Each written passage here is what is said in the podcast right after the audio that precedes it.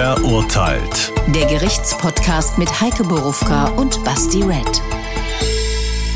Das sind wir. Willkommen zur neuen Folge. Wie immer mit einem neuen und natürlich mit einem echten Fall, einem echten Urteil aus dem echten Leben und alles, was uns dazu zum deutschen Rechtssystem einfällt. Aber Leute, vorneweg noch was anderes. Viele von euch wissen vielleicht schon, wir kommen mal raus aus dem Studio und gehen auf die Bühne. Und zwar am 23. April und am 21. Mai. Er freut sich schon. ähm, gibt's uns live und in Farbe und in echt. Und zwar in Frankfurt im Copper Room. Das ist hinter der alten Oper. Also kommt dahin. Wir wollen euch sehen. Wir wollen mit euch sprechen. Wir wollen wissen, was ihr so denkt. Und es gibt zur Belohnung jedes Mal zwei neue Fälle. Habe ich was vergessen? Ja, wahrscheinlich, wo man Tickets herkriegen könnte. Ah ja, gute Idee. Schlecht. Äh, ah ja, gute Idee. Bevor ich euch jetzt einen langen Link sage, äh, machen wir es einfach so, geht einfach äh, in eure Suchmaschine eures Vertrauens, gebt verurteilt und Copper Room ein, C-O-P-P-E-R, und dann solltet ihr das finden. Das ist eine sehr eindeutige Suchanfrage, meine lieben Freunde. Ja, wir freuen uns auf euch. Jawohl, fang Aber ich würde sagen, live ist später. Heute ist Business as usual und ich, wir hören uns mal an, was für Fall du uns mitgebracht hast. Der Fall. Ahmed Ü sieht 2008 auf einer Veranstaltung in der Abendschule eine junge Frau. An diesem Abend entscheidet er, diese Frau ist für ihn bestimmt. Und von da an verfolgt er sie. Wochenlang, monatelang, jahrelang. Er taucht an ihrem Arbeitsplatz auf, wo er bald Hausverbot bekommt. Und er steht immer wieder vor ihrer Wohnung, wo die Brüder und der Vater der Frau versuchen, ihn zu vertreiben, ohne Erfolg. Immer wieder hilft auch die Polizei. Richter verhängen Annäherungs- und Kontaktverbote. Doch Ahmed Ü lässt nicht locker. Der 38-Jährige ist ein Stalker und er ist gewalttätig. Er quält nicht nur die junge Frau, er quält auch seine eigenen Eltern, die Geschwister, andere Menschen. Wegen Nachstellung, gefährlicher Körperverletzung, räuberischer Erpressung, Beleidigung und Nötigung steht er schließlich in Frankfurt vor dem Landgericht. Mein erster Gedanke war, als ich das gehört habe, echt so krass, dass der überhaupt noch in der Lage war, diese Tat zu begehen. So. Also wir haben ja jetzt so kleine Ausschnitte schon gehört, so ja, der hat nicht nur die, sondern auch den und da und hier, monatelang, jahrelang, was weiß ich.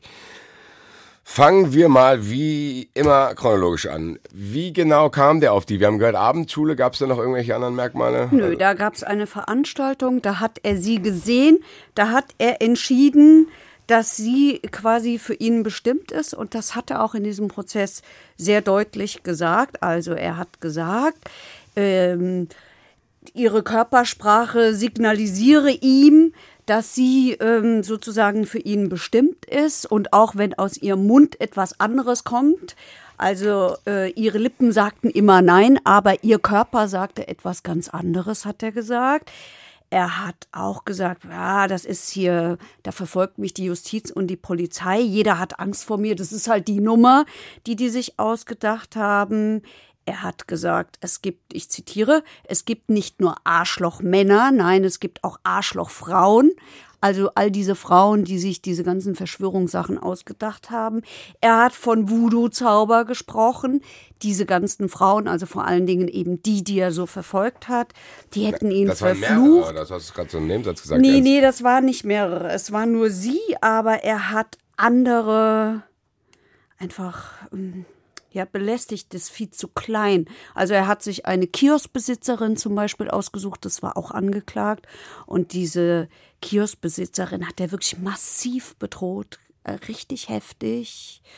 Deren Kinder hat er bedroht. Die Tochter, 17 Jahre alt, hat er auf der Straße gesehen, hat gesagt, ich fick dich. Ja, wenn deine Mutter nicht bezahlt.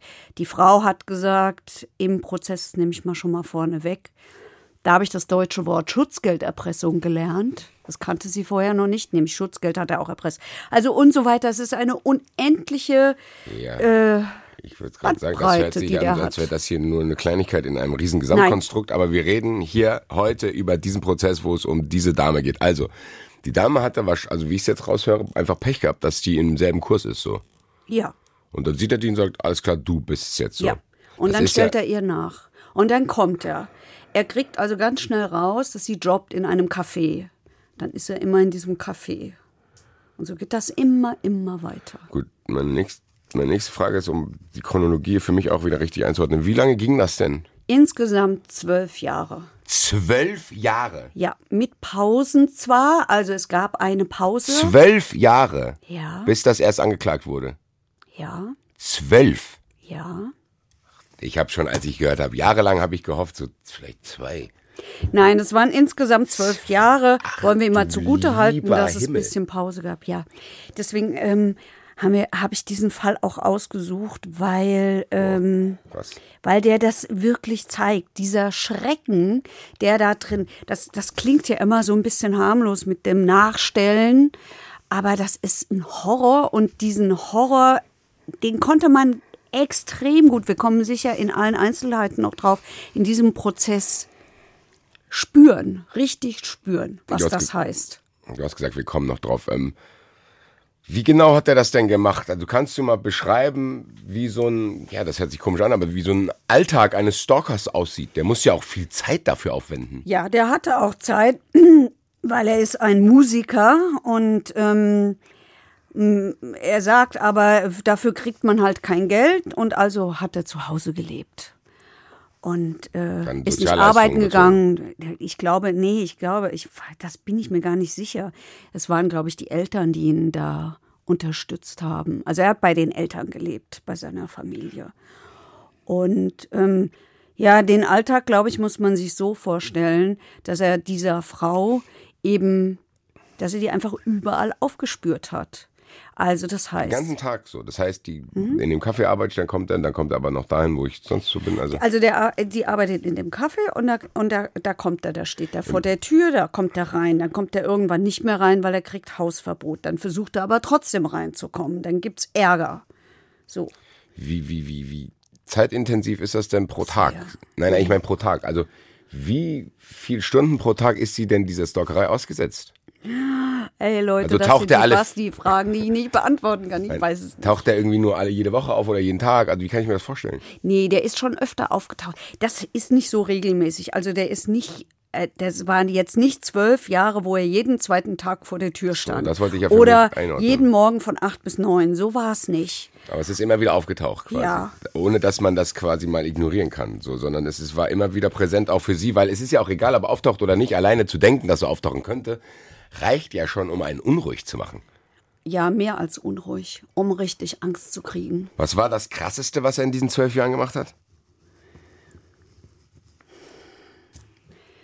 Das kann ich nicht sagen, weil ich alles so krass finde. Das hängt aber Kannst damit mehrere Sachen zusammen. sagen, also nee, nee, das hängt damit zusammen, dass ich halt in diesem Prozess so erlebt habe, was das für sie Hast du sie auch gesehen? Also sie war auch da und er Ja. auch. Und was das für ihre Familie bedeutet hat, das ist also, ähm, das fand ich so schlimm. Ich fand das auch so schlimm, was diese Familie beschrieben hat.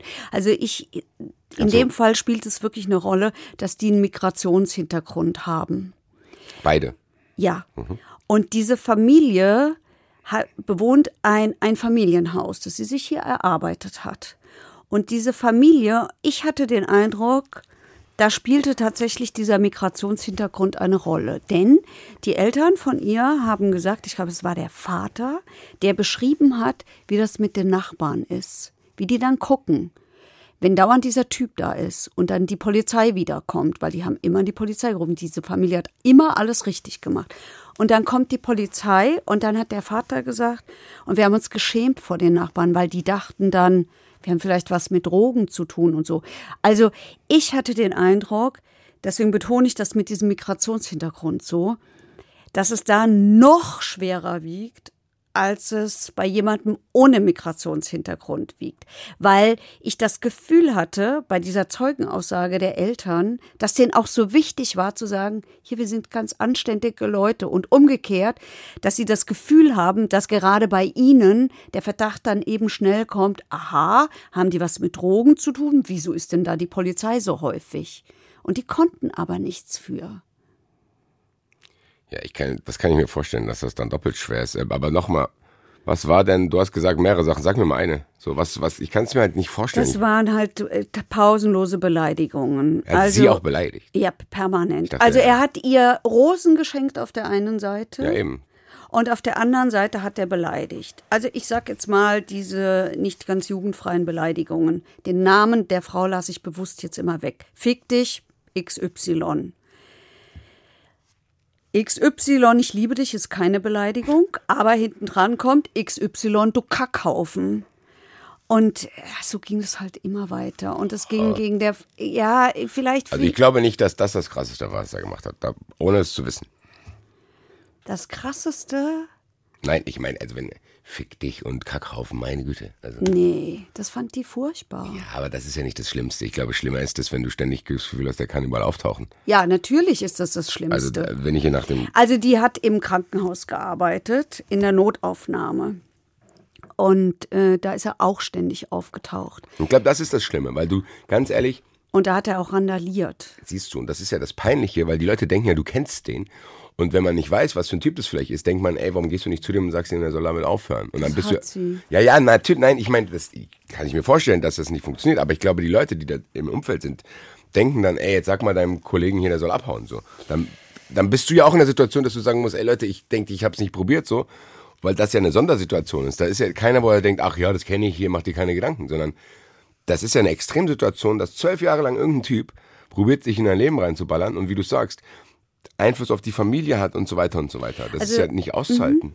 Ich sag mal, was der, was ihr Chef gesagt hat. Der Chef hat gesagt, wir wussten bei der Einstellung nicht, was da auf uns zurollt.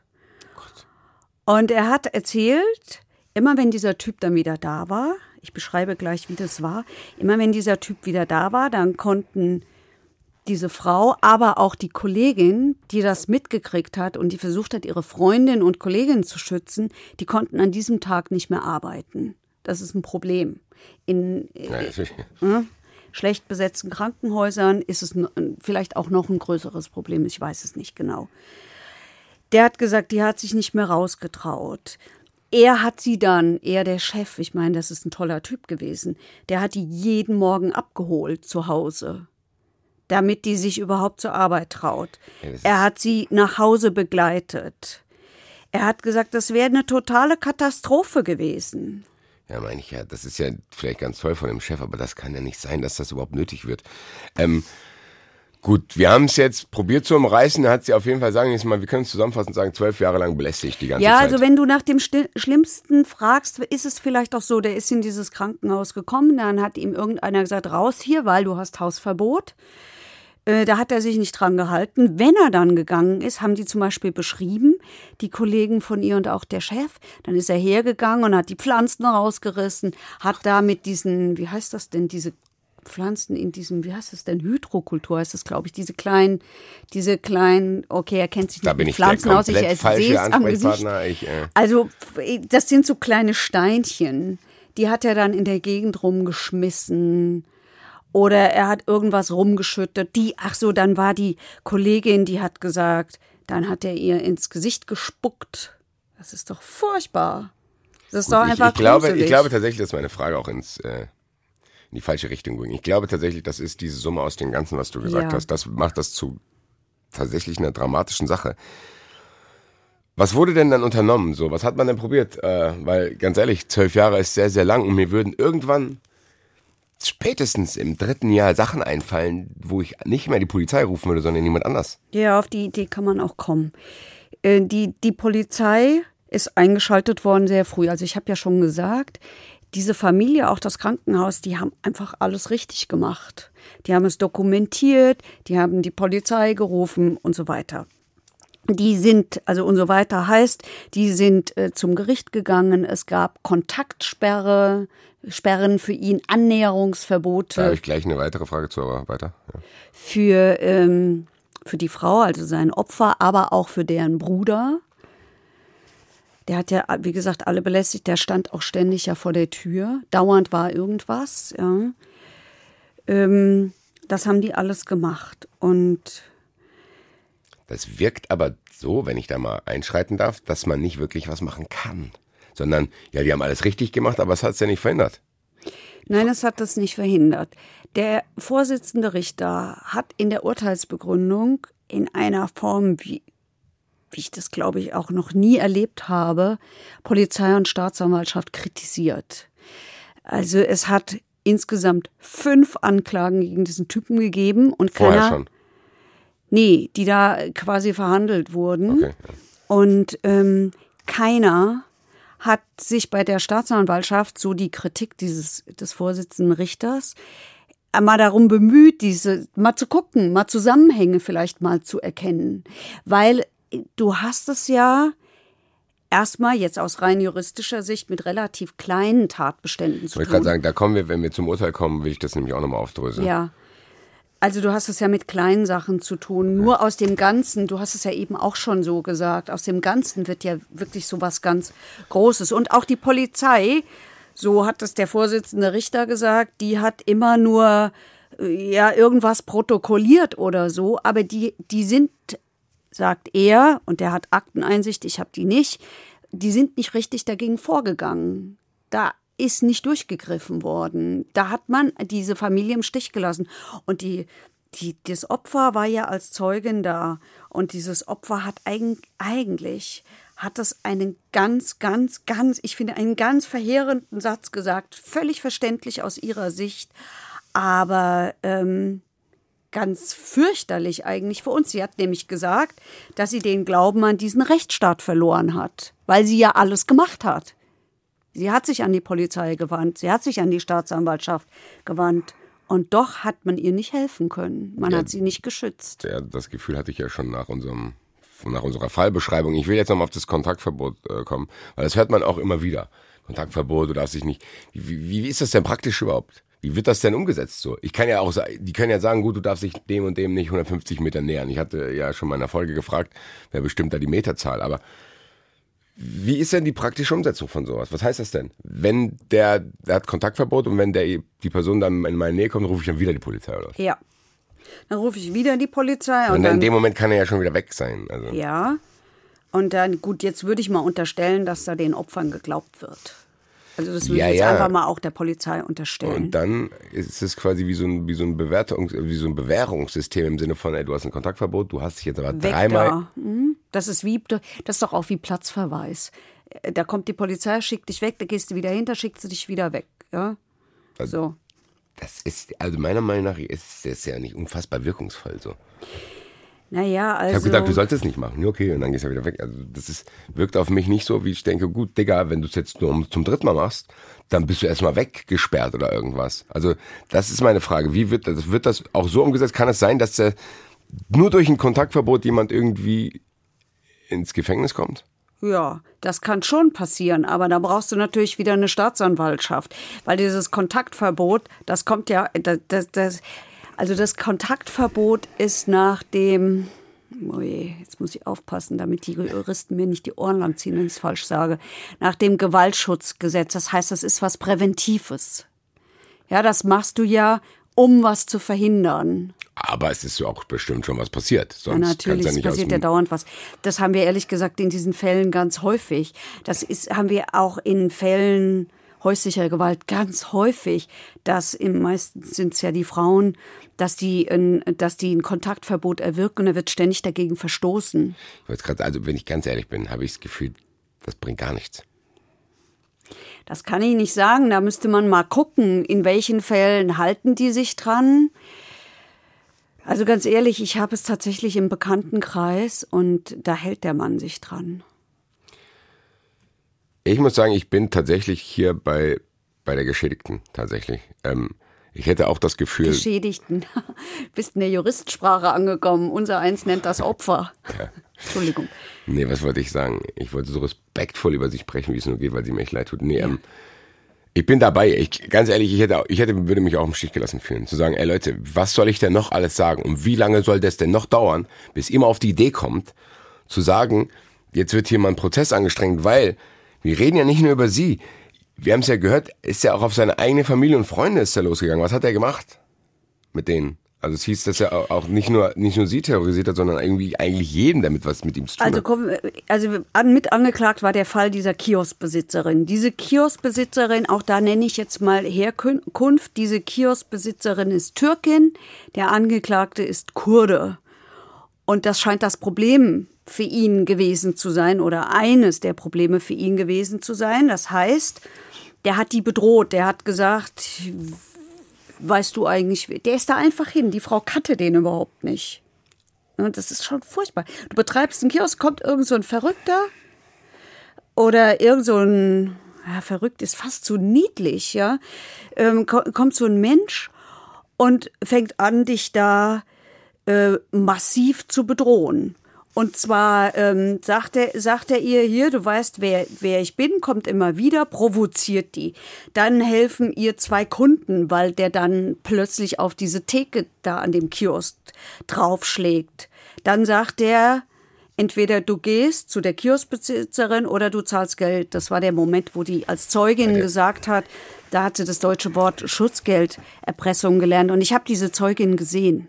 Die hatte solche Angst. Die war komplett hysterisch bei dieser Zeugenaussage. Die ist begleitet worden von der Zeugenbetreuung. Ein wirklich sehr, sehr, sehr einfühlsamer Mann, der äh, versucht hat, ihr zu sagen, wie wichtig das jetzt ist, dass sie hier aussagt. Das ist ja total wichtig diese Aussagen sind wichtig, so schrecklich die für diese Opfer sind, ja. Und äh, dann ist der, dann hat der gesagt, hier, entweder zahlst du oder ich werde diesen Laden und deine Tochter ficken. Dann trifft er dieses Mädchen, 17 Jahre alt, auf der Straße und sagt hier, ich fick dich. Dann kriegt die Angst um ihr Kind, ist doch klar, ja. Dann bedroht er auch noch ihren Sohn. Dann schreit der rum und er kommt einfach ständig wieder. Und die hat auch übrigens erzählt, dann rufe ich die Polizei und dann dauert 20 Minuten, bis die halt da sind. Und in der Zeit hat sie Angst. Und sie läuft durch die Gegend, selbes, sie läuft durch die Gegend und denkt, hoffentlich kommt der jetzt nicht gleich wieder um die Ecke. Ich muss sagen, ich habe jetzt ein bisschen drüber nachgedacht. Ich weiß gar nicht, ob man da auch der Polizei einen Vorwurf machen kann, weil was sollen die machen? Ich, die können ja nicht, weil irgendeiner sagt, ey, der belästigt mich und die haben sich gesehen, können die denen ja nicht sagen, okay, du kommst jetzt weg, weil das reicht jetzt langsam du musst ja auch irgendwie irgendwie einen Beweis haben, weil ansonsten könnte ich auch bei der Polizei anrufen und sagen, hier, der, mein Nachbar, der nervt mich, der belästigt mich, nimm sie bitte mit, das dockt mich. Also man muss ja trotzdem, das ist ja ein ganz schwieriges Vorgehen, weil du hast ja nicht ständig irgendwie, das ist ja keine Tat. Das ist ja keine Tat, Tat im Sinne von, ich schieß dir eine Kugel in den Kopf, das ist die Tat, du bist tot, sondern das sind ganz, ganz viele kleine Mikrotaten, die zu einer großen Tat werden und eigentlich müsstest du dir jede Mikrotat aufklären können, um überhaupt zu sagen, ey, was ist jetzt passiert? Das leitet mich zu der Frage, wie ist es denn dann endlich zum Prozess gekommen? Was ist denn der Auslöser gewesen, dass man sagt, okay, jetzt reicht's so? Weil es einfach zu viel geworden ist und weil dann das Landgericht einfach auch mal reagiert hat. So jedenfalls ähm, hat das der, der, der Vorsitzende Richter hat in der Urteilsbegründung von einem kompletten Justizversagen geredet. Das würde das, das würde zu dem passen, was dein Eindruck ist. Nicht die Polizei war es, die Justiz war es. Ja, der hat von einem Drama gesprochen, dessen Justiz und Polizei nicht Herr geworden seien. Der hat von einem Trauerspiel gesprochen, das zwölf Jahre angedauert hat, weil die Justiz nicht reagiert hat. Also ähm, ich habe das einfach so schnell nicht mitschreiben können alles. Deswegen ist es nicht komplett. Aber ich habe mir gemerkt, dass der 15 Mal verurteilt worden ist. 15 Mal. Vorher? Ja. 15 Vorher. Mal. Vorher. 15 Mal. Fast alles. Ich kann, man kann mich jetzt nicht auf die Zahl festnageln. Vorher Wie gesagt, nochmal, ich muss ich, fragen für mich. Vorher? Ja. Der ist 15 Mal vorbestraft. 15. Der ist, auf, der ist schon aufgetaucht quasi. Ja. Dass er vielleicht eventuell nicht ganz sauber ist. Er ist das erste Mal aufgetaucht ähm, 1999. Warte, ich muss kurz überlegen. Der Typ ist jetzt 38. Wie alt war der dann? Ich kann nicht rechnen. Du 17. Dankeschön. Der ist mit 17 aufgetaucht wegen einer Gewalttat. Ich weiß nicht genau, was da passiert ist. Und da ist er zu einer Bewährungsstrafe verurteilt worden. Und unter dieser laufenden Bewährung äh, begeht er, ich, am Anfang bin ich noch mitgekommen mit dem Mitschreiben, aber das ist dann so viel geworden, schreibt man 15, 15 Urteile mit. Das ist ja völlig unerheblich, allein dass nee, 15 nee, Urteile nee, sind. Ich, ich finde, un, nee, unerheblich finde ich das nicht. Weißt du warum? Weil, ähm, weil es jedes Mal solche Taten waren. Es war gefährliche Körperverletzung, es ist Hausfriedensbruch, es ist Sachbeschädigung, da randaliert er dann in, in, in irgendeiner Telefonzelle. Es ist sexuelle Nötigung. Es sind jedes Mal solche Sachen. Es ist eben nicht, dass er beim Schwarzfahren erwischt worden ist, das kam auch noch dazu. Äh, aber es, dann könnte man sagen, okay, das hat vielleicht nichts damit zu tun. Es, es sind diese Bewährungen nicht widerrufen worden. Er hat jedes Mal wieder eine Bewährungsstrafe bekommen. Wieder. Und die, das wuchs ja. Bei 15 Vorstrafen wächst es. Ja. Und immer wieder ist er damit davon gekommen. Das ist doch eine Katastrophe. Bis das dann irgendwann beim Landgericht gelandet ist. Und pass auf, was jetzt passiert ist, das ist auch so krass. Also das Landgericht erkennt nun, huch, da, hier muss was passieren. Für die Frau dauert das an. Darf man ja nicht vergessen. Für die Frau dauert das an. Der sitzt dann mal tatsächlich im Knast für ein Jahr. Die Frau hat gesagt, das war die einzige Zeit, wo mal Ruhe war. Danach hat er sich nochmal gemeldet, dann ging's aber, aber in dieser Zeit war sie einfach mal, sie konnte auf die Straße gehen. Sie musste nicht Angst haben, dass er da wieder irgendwo erscheint. Sie konnte auch mal unbegleitet rausgehen. So, also der sitzt jetzt nur endlich mal im Knast. Ja, und jetzt ist Folgendes passiert, und das ist natürlich eine Katastrophe gewesen. Jetzt sagt die Entscheider, die Justizvollzugsanstalt, der wird, der kann vorzeitig entlassen werden. Und ähm, wir hatten es ja beim letzten Mal, ich erspare das jetzt mal die Details, wer da alles mitreden kann, Staatsanwaltschaft und so weiter. Also äh, und verkürze es darauf, dass die JVA sagt, der kann entlassen werden. Jetzt wird der entlassen.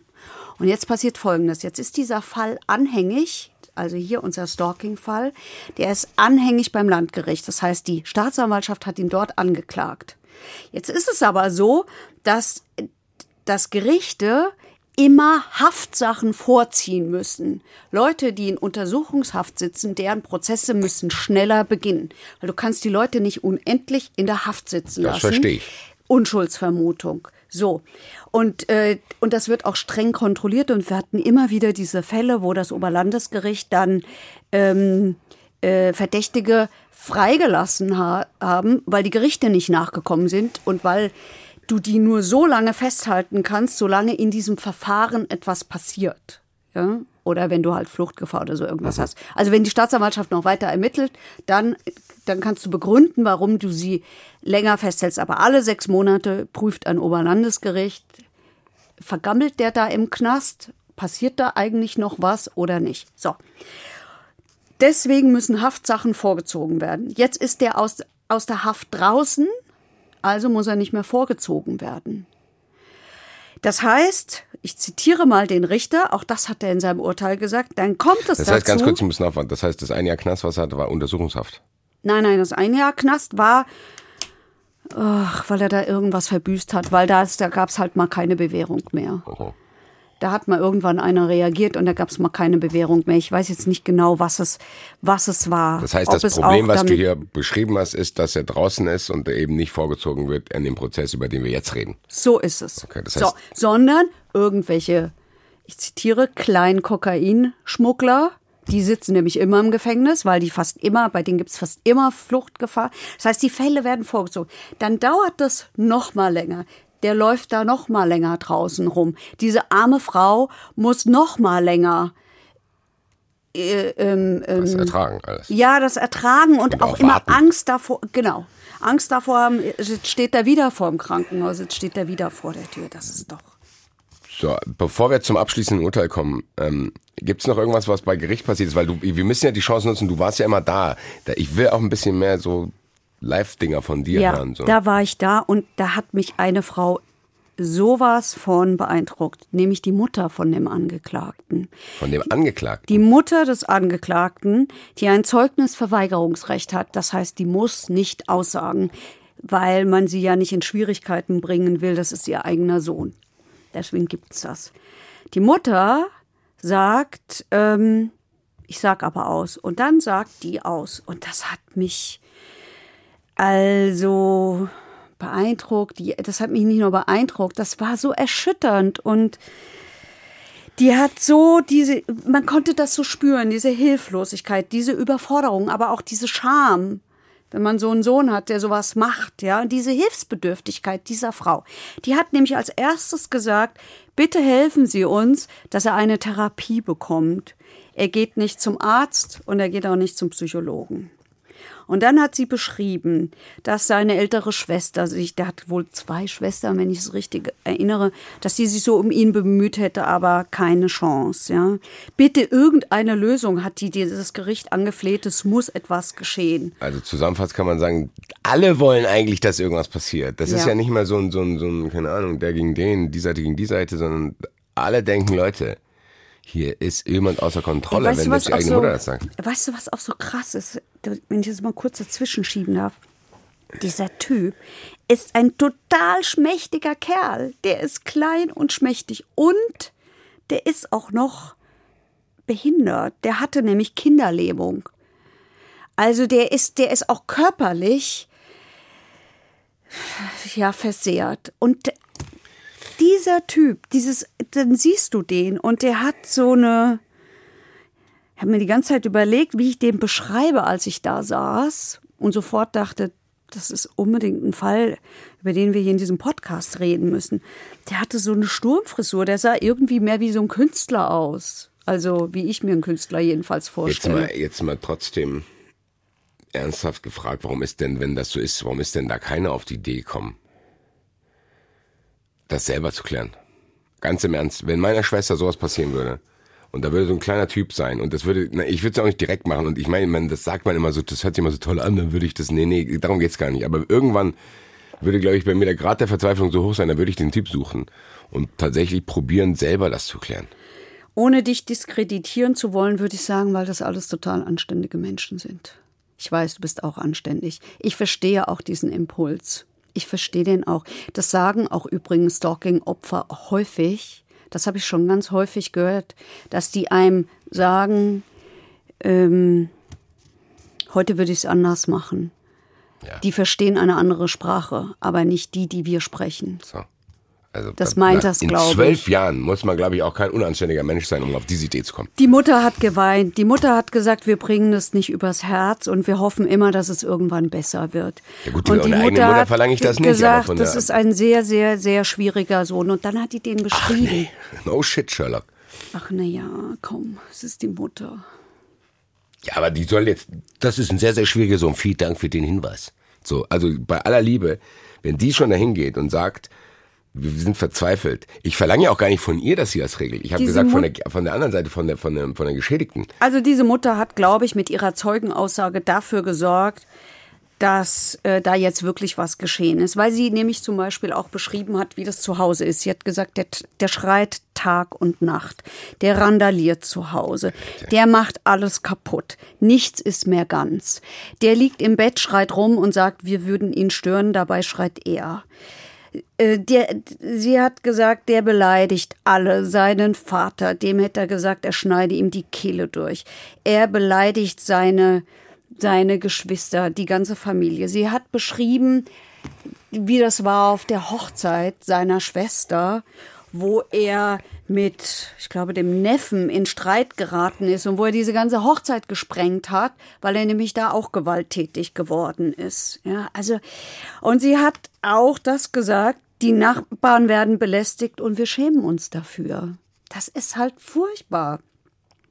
Ich verstehe weiterhin, ich verstehe weiter nicht. Dieser Typ hat, ist 15 Mal verurteilt worden, hat über zwölf Jahre diese Dame hier gestalkt.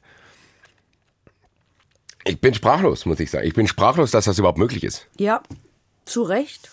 Gut, wir müssen vorankommen irgendwie. Ähm, dann gab es ein Urteil. Ich habe mir jetzt aus dem Kopf aufgeschrieben, das war Körperverletzung, Erpressung, Beleidigung und Nötigung.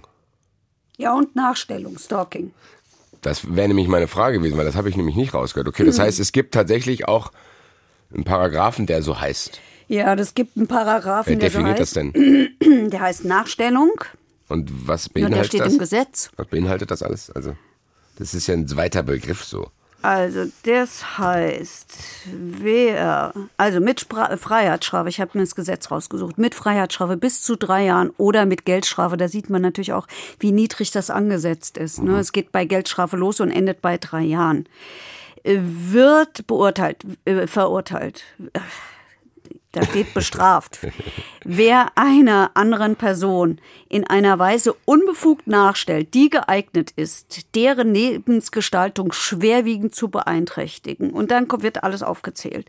Also wenn du anrufst ständig, wenn du dauernd vor der Tür stehst, wenn du zum Beispiel auch, das gibt es auch, Waren und Dienstleistungen für jemanden ständig aufgibst. Ja, früher war das Ja, ja, Pizza das- bestellen, hat man gerne für Lehrer gemacht.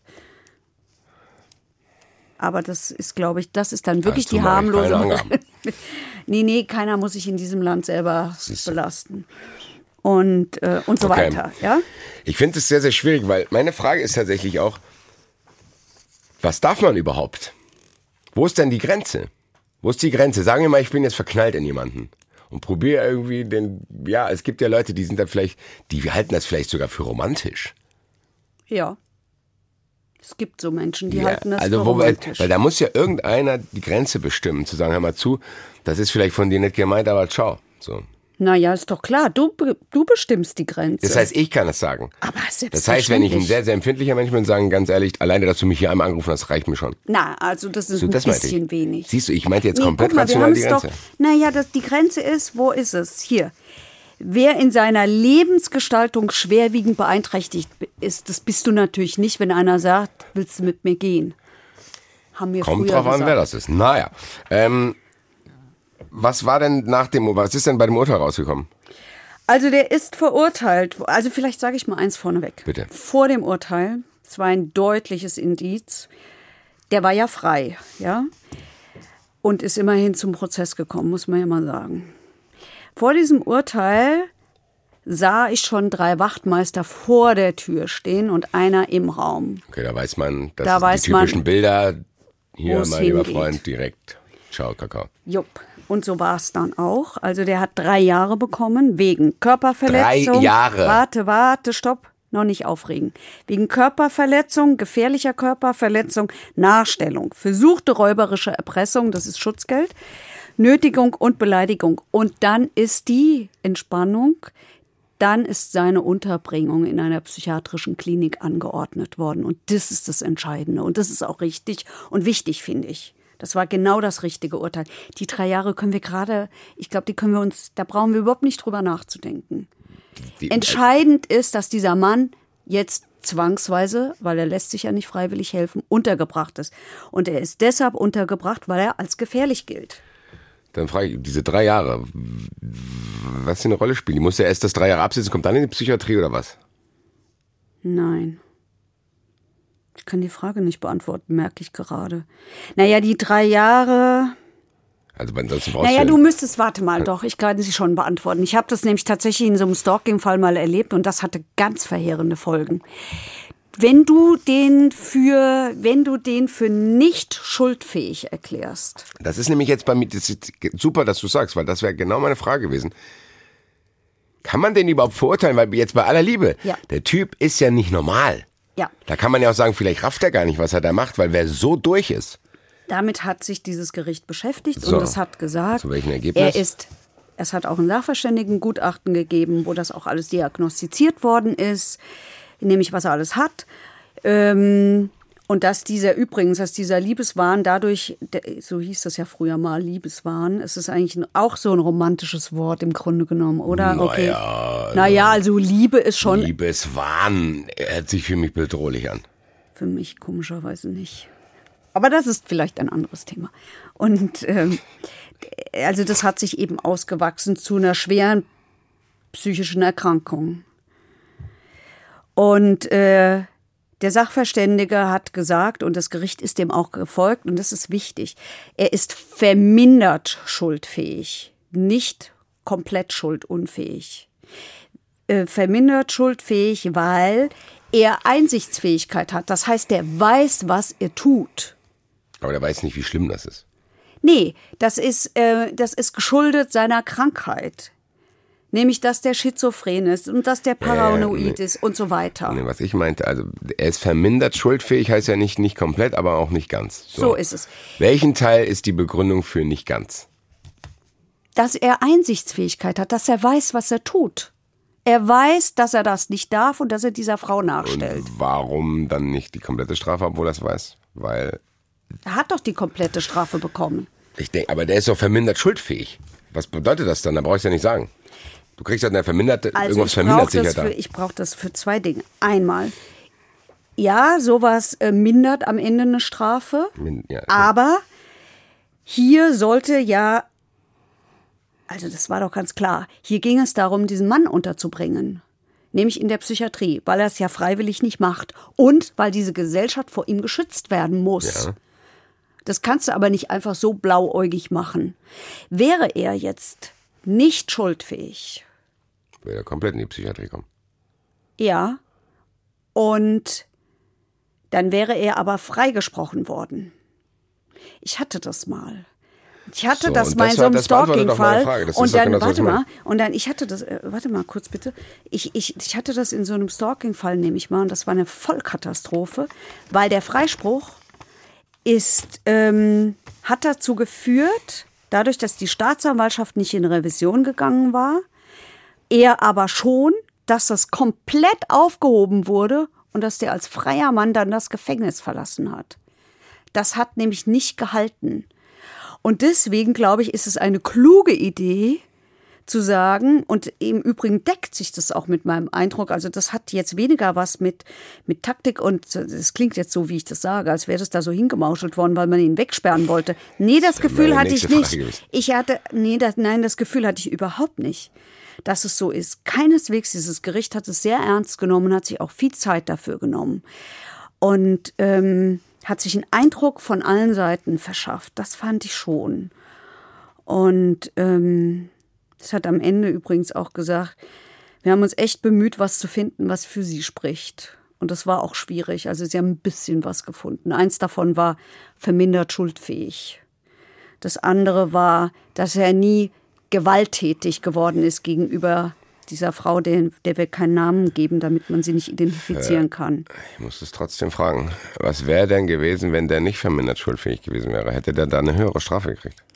Ja, aber ähm, Wäre dann aber nicht in die Psychiatrie gekommen, Nee. oder was?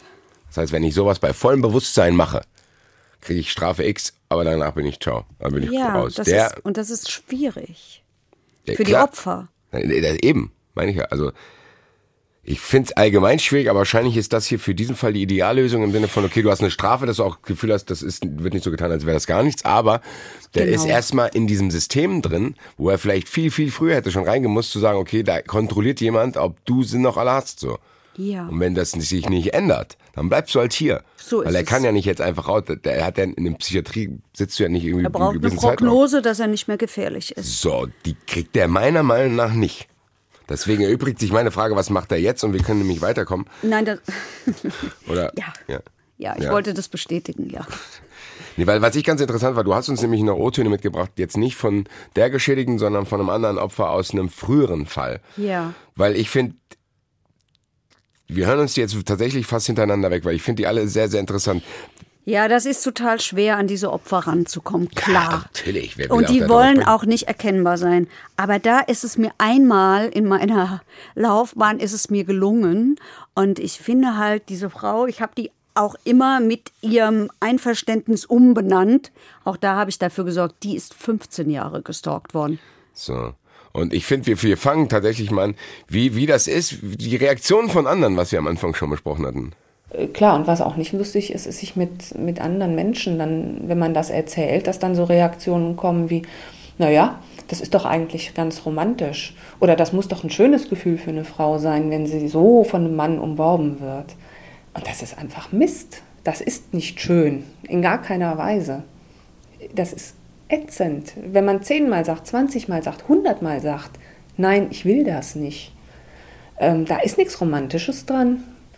Und so dieses Unverständnis in der Umwelt auch, ähm, dass man manchmal so selber das Gefühl hat, ich habe einen an der Klatsche.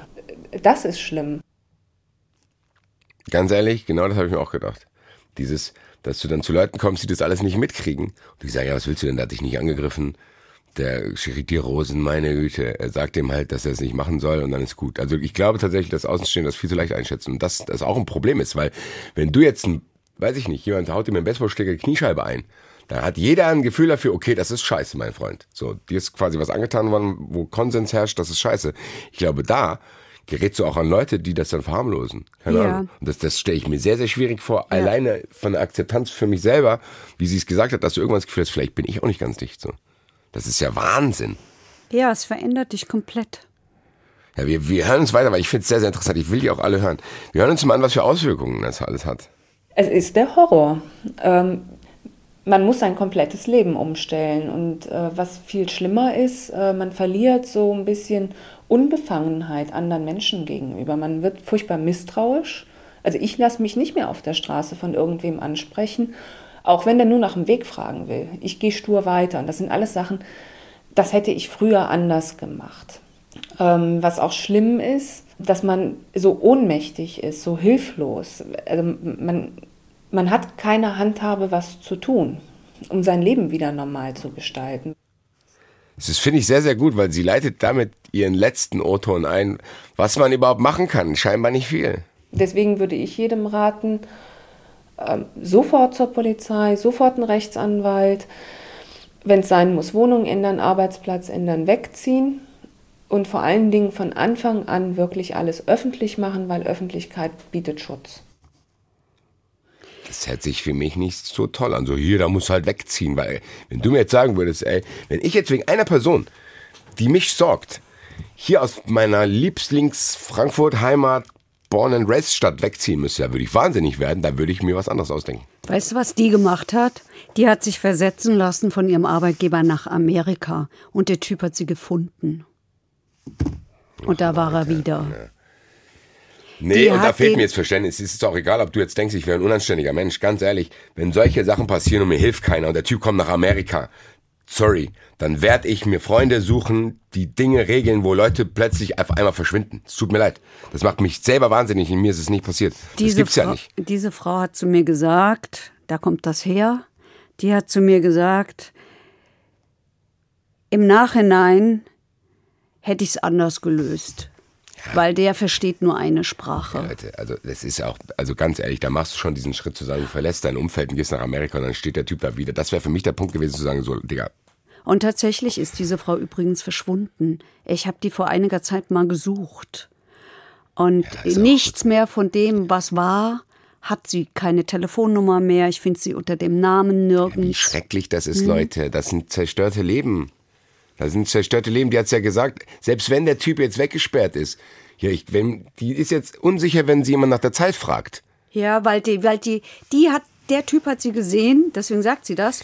Der Typ hat sie gesehen äh, und hat sie auf der Straße nach dem Weg gefragt. So ging alles los. Boah, Leute, der hat Leute. Litfaßsäulen, der hat Litfaßsäulen mit ihrer Telefonnummer besprüht. Der hat Hauswände besprüht. Nee, Leute, also und das war ehrlich, so da- da- krass. Ich habe immer, ich probiere immer hier, immer. Und manchmal wurde es mir sogar vorgeworfen, dass es zu viel Empathie mit den Tätern ist. Hier habe ich keine, gar keine. Und wenn die krank sind, dann sind die krank, dann müssen die halt weg. Also das finde ich ganz, ganz, ganz schrecklich. Das es ist merkwürdig, weil wir hatten schon sehr, sehr schlimme Sachen. Aber das ist, das macht mich, glaube ich, hier am alleraggressivsten von allen Fällen, die wir hier besprochen haben. Aber guck mal, wir haben doch jetzt hier ein Gericht, das hat viel zu spät, klar. Aber dieses Gericht, dem kann man ja keinen Vorwurf machen. Nein, aber- Die haben ja, die, da ist es ja jetzt passiert. Jetzt ist Schluss. Jetzt ist, jetzt ist, jetzt kann die Jetzt Frau aber schon sich zu spät. entspannen. Nein, kann es nicht. Hat's ja gehört. Die andere Frau traut sich jetzt nicht mehr Leuten zu sagen, wie spät es ist. Ja, das wird die auch nicht. Das wird hier unsere auch nicht. Siehst du. Und diese ganzen Kram Ja. mit den Eltern, mit den Nachbarn, dieses ganze Gebabbel und so, das ist auch weg. Das ist auch da. So. Also, das ist, da ist Sache zerstört. Die sind irreparabel. So, da kann, ich werf das der Justiz nicht vor. Das soll nicht falsch vorkommen. Aber diese, diese ganzen Sachen, die passiert sind, das, das ist schon heftiger, glaube ich, als man denkt, so. Du denkst immer Stalking, oh, oh, da gucke ich mir mal eine Doku drüber an. Ja, deswegen haben wir diesen Fall ja auch rausgesucht, weil man es da so spürbar machen konnte. Ne, weil wir da ja auch die, wütend. weil wir da auch, weil wir da auch, weil wir da ja auch die Mutter hatten. Das, äh, Leider, leider. Naja, gut. Ich will und hab nichts mehr. Hast du noch irgendwas? Ich glaube, ich, wir können dir jetzt nicht mehr mehr zumuten. Doch, kann, bitte. Nein, nein. Ich sage auch nicht. Nein, nein, nein. Ach was, darum geht es überhaupt nicht. Ist, ist, Nee, aber du noch irgendwas irgendwie, wo du sagst, scheiße, das haben wir nicht erzählt. Nein. Ich glaube nein. Ich glaube, ich habe alles gesagt. Ich, ich, mich, mich haben halt auch diese, diese Zitate so, also da- das, was der so gesagt hat, das ist halt so furchtbar. Dieser Typ, also das ist mal einer, ich habe das ja nicht ganz so häufig, das ist mal einer, äh, also wo du drin sitzt und denkst, ey, der muss weg, das geht gar nicht, der macht einen so wütend. Diese, wie der vor Gericht aufgetreten ist, ja, wie, ich meine, das, das ist ja dann letztlich gut so, weil dann sieht man, wie der wirklich ist, ja, dieses, diese Wahnvorstellungen und wozu die führen, ja, und dann, und das ist, da, das ist dann, deswegen habe ich das vorhin gesagt, dieses schmächtige Männchen da, ey, den kann ja sogar ich umhauen, obwohl ich so klein bin. Machst du aber nicht, weil du anständiger bist als ich. Nein. Ähm, ich, ich muss jetzt, ich habe mich jetzt wahrscheinlich sogar zu sehr aufgeregt, dass ich jetzt wieder in diesem Modus bin, zu sagen, der tut mir auch ein bisschen leid im Sinne von, das kann, ja- so kann ja keiner leben wollen. Leid tun kann er einem, weil er es nicht einsieht. Na, das ich ja, tut mir leid. so wie er lebt, kann ja keiner leben wollen. Das ist ja kein Leben, wo der profitiert davon nichts. Es gibt ja, es gibt ja Leute, wo du sagst, okay, der tut mir nicht leid, weil der hat Leute betrogen zu seinem eigenen Vorteil, weil es ihm dadurch besser geht, weil er dadurch mehr Geld hat. Dieser Typ hat ja durch sein Verhalten nichts. Der gaint ja nichts. Der kriegt ja nicht, das ist ja keine Straftat im Sinne von, ich raub dir das und dann, keine Ahnung, damit ich's hab's. Der Typ ist ja so durch, die Taten, mit denen er andere Leben zerstört, haben für ihn ja nicht mal einen Gewinn. Das ist ja eine Ja, Lose-Lose-Situation stimmt. für alle. Also der, der klaut ja niemandem was, sondern der ist halt einfach nicht ganz sauber. Ja. Ich werde mich trotzdem nicht bei ihm für meinen Ausraster in Anführungszeichen gerade entschuldigen. Ähm, ja, ich habe nichts mehr. Ich weiß nicht. Ich finde auch, es reicht. Gut, anstrengende Kiste. Ich würde sagen, wir gehen in den Zuschauerraum. Zuschauerraum. Ja, und da haben wir zwei Sachen. Einmal kam, es kamen sehr, sehr viele Reaktionen zum Fall Jens Söring. Ja. Unter anderem war ich ganz kurz schockiert, dass er selber dann diesen Fall geteilt hat und es sehr, sehr aufgeregte Reaktionen unter seinem Tweet gab äh, zu dieser Sendung. Er fand es aber scheinbar nicht so schlimm. Er hat es auf jeden Fall sehr, sehr positiv. Äh. Ich habe es auch positiv Begleitet. gelesen, aber die Reaktionen seiner, ich möchte mal sagen, Anhänger, vor allen Dingen weiblichen Anhänger, die haben mich schon etwas verwundert. Und ganz offensichtlich, ähm, Es, war sehr, es kamen sehr, sehr viele Reaktionen, auch unter anderem von dem Herrn, dessen Artikel du zitiert hattest als Gegenposition, der, äh, mit dem du dich ja bei Twitter unterhalten hast. Ich finde es tatsächlich sehr, sehr interessant, weil es gibt so ein, es gibt dieses Team Söring, wo ich dich dazu zähle, und es gibt ihn und mich, die nicht überzeugt sind, dass er es nicht, weil ich bin weiter nicht überzeugt. Ist auch Ja. egal. Das soll ja auch gar nicht Thema sein. Ja, der Mann hat mir geschrieben und ich habe auch mehrfach mit ihm hin und her geschrieben und äh, er ließ sich nicht überzeugen. Ich habe es dann beendet. Aber ich habe dann tatsächlich von einem Rechtsgelehrten Post bekommen, ich persönlich, der mir diesen Artikelschreiber eingeordnet hat, der mir gesagt hat, der fühle sich häufig angegriffen, wenn das amerikanische Ju- Jury, ich kann es nicht mal aussprechen, Jury-System kritisiert würde, was ich ja getan habe. Wobei ich nicht das Gefühl hatte, dass er die Sendung gehört hat. Und ähm, der mir dann aber selber ganz hochinteressante Sachen geschickt hat. Also ich lerne wunderbarerweise sehr interessante Menschen auch kennen. Dankeschön. Ich auch, äh, gutes Stichwort, interessante Menschen. Äh, Fan unserer Sendung Crime Junkie bei Twitter hat mir tatsächlich einen dreiseitigen handgeschriebenen Brief geschrieben. Ich wollte mich an der Stelle Na, na, mir auch hoch.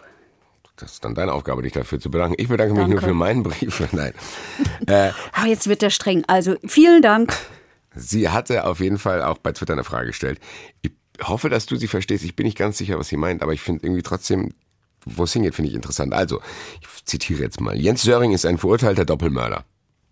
So stimmt Ja. soweit. Soweit ich höre, besteht aber immer noch Zweifel an seiner Schuld. Ich dachte, wem nichts nachgewiesen ist, sei vermutlicher Täter. Also ist er doch schuldig. Etwas wir, ich hoffe, ihr versteht. Ich glaube, was sie meint ist, Warum nennen wir den Doppelmörder? fragt sie, glaube ich. Warum nennen wir den Doppelmörder, wenn es doch gar nicht nachgewiesen ist? Ich glaube, das ist die Frage, oder? Wie verstehst du sie?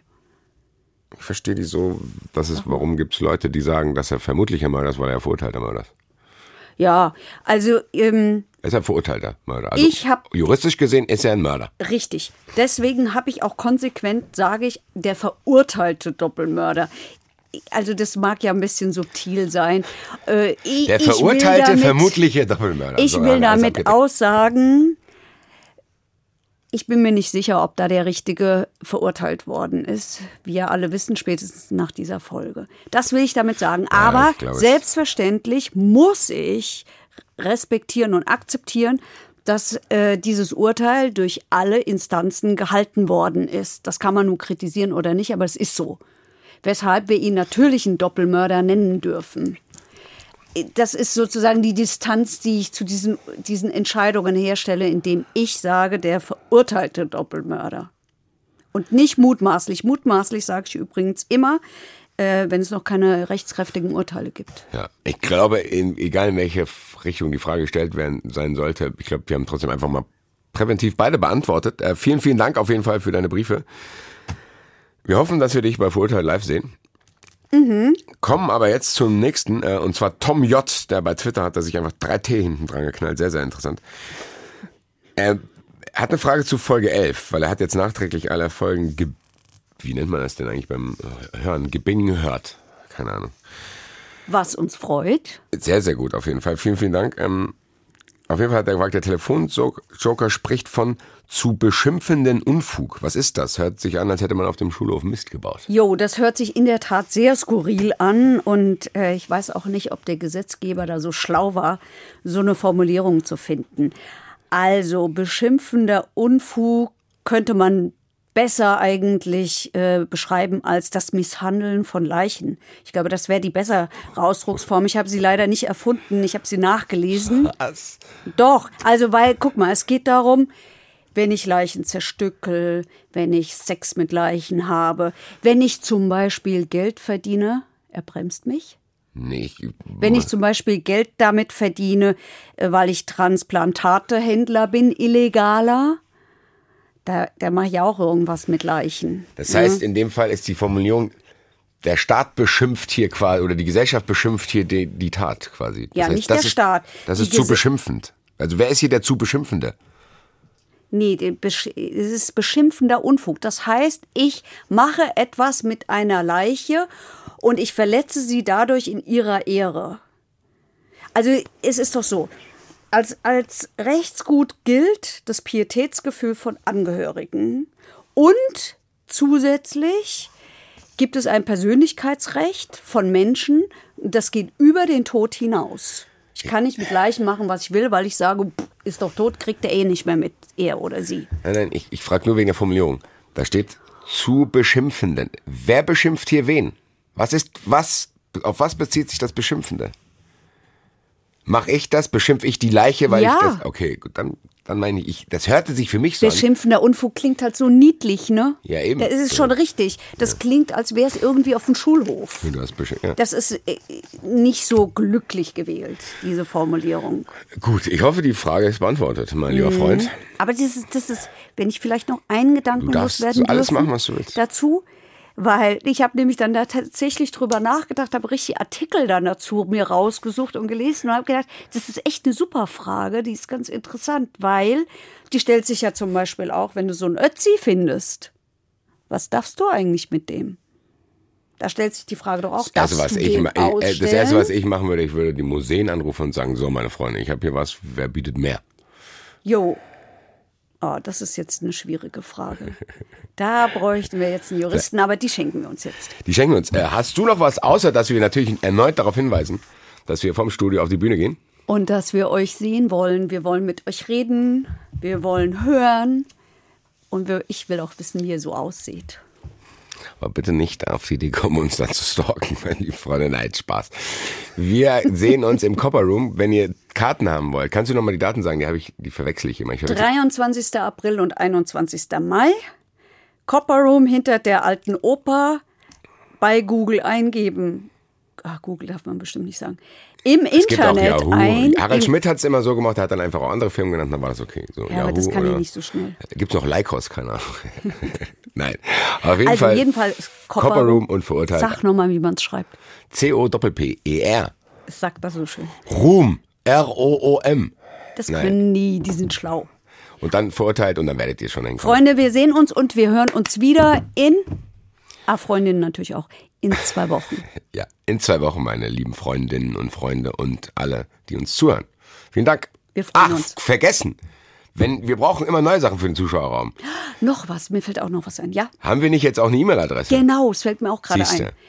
Unsere E-Mail-Adresse heißt ganz einfach verurteilt.hr wie hessischer Rundfunk.de. Genau, aber ihr könnt natürlich auch weiterhin auf allen Social-Media-Kanälen äh, in Kontakt mit uns treten. Bei Twitter, Hashtag verurteilt. Ihr seht, wir reagieren. Freuen uns auf eure Fragen, die zum Teilweise echt sehr, sehr interessant sind. So, jetzt aber. Dabei, dabei. Verurteilt. Der Gerichtspodcast mit Heike Borufka und Basti Red. Eine Produktion des Hessischen Rundfunks.